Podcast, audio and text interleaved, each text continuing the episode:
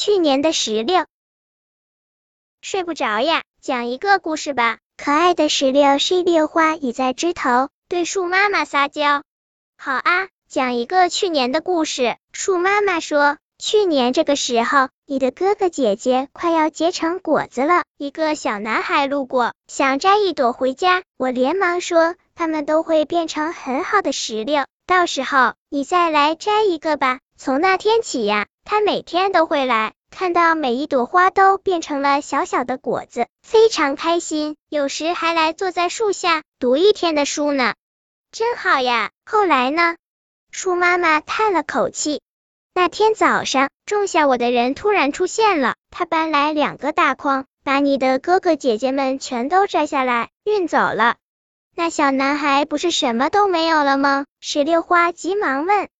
别急呀，树妈妈神秘的笑起来。小男孩知道后，就伤心的哭了起来。我告诉他，我早就请蛐蛐在草丛里偷偷藏了两个石榴，一个是给他的，一个留给小男孩。他找到石榴之后，高兴的又蹦又跳呢。